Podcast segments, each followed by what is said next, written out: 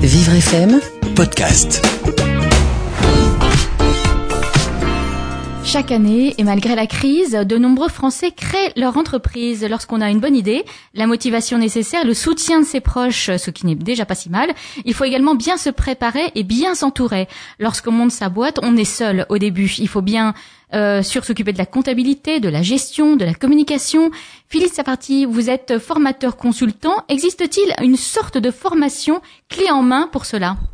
Une sorte de formation, pas vraiment, je dirais qu'il y a en effet pléthore de formations à la gestion d'entreprise. Alors je viens de créer mon entreprise, comment m'y retrouver, quel type de formation ai-je besoin, quels outils? La formation est essentielle car je suis convaincu que l'on reconnaît le bon ouvrier à ses outils. Il est essentiel de maîtriser la gestion de sa future entreprise. L'idée, la motivation et même un marché porteur ne suffisent pas.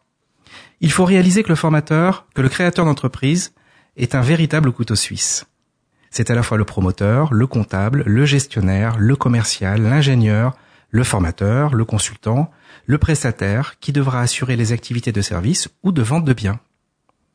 Aussi, le créateur devra obligatoirement savoir piloter son entreprise, surveiller tous les cadrans, quotidiennement, sans effort.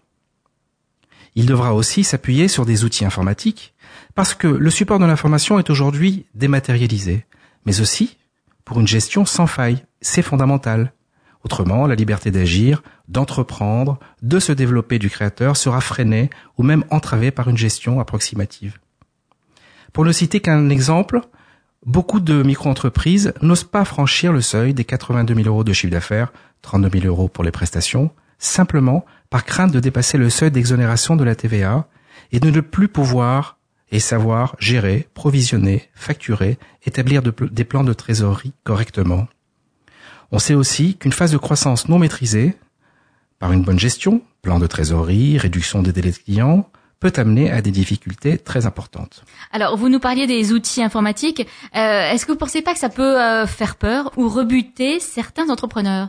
C'est vrai, mais c'est cependant un faux problème. L'adversité, j'ai l'habitude de dire, est un fantôme qui s'évanouit quand on l'affronte. Hum.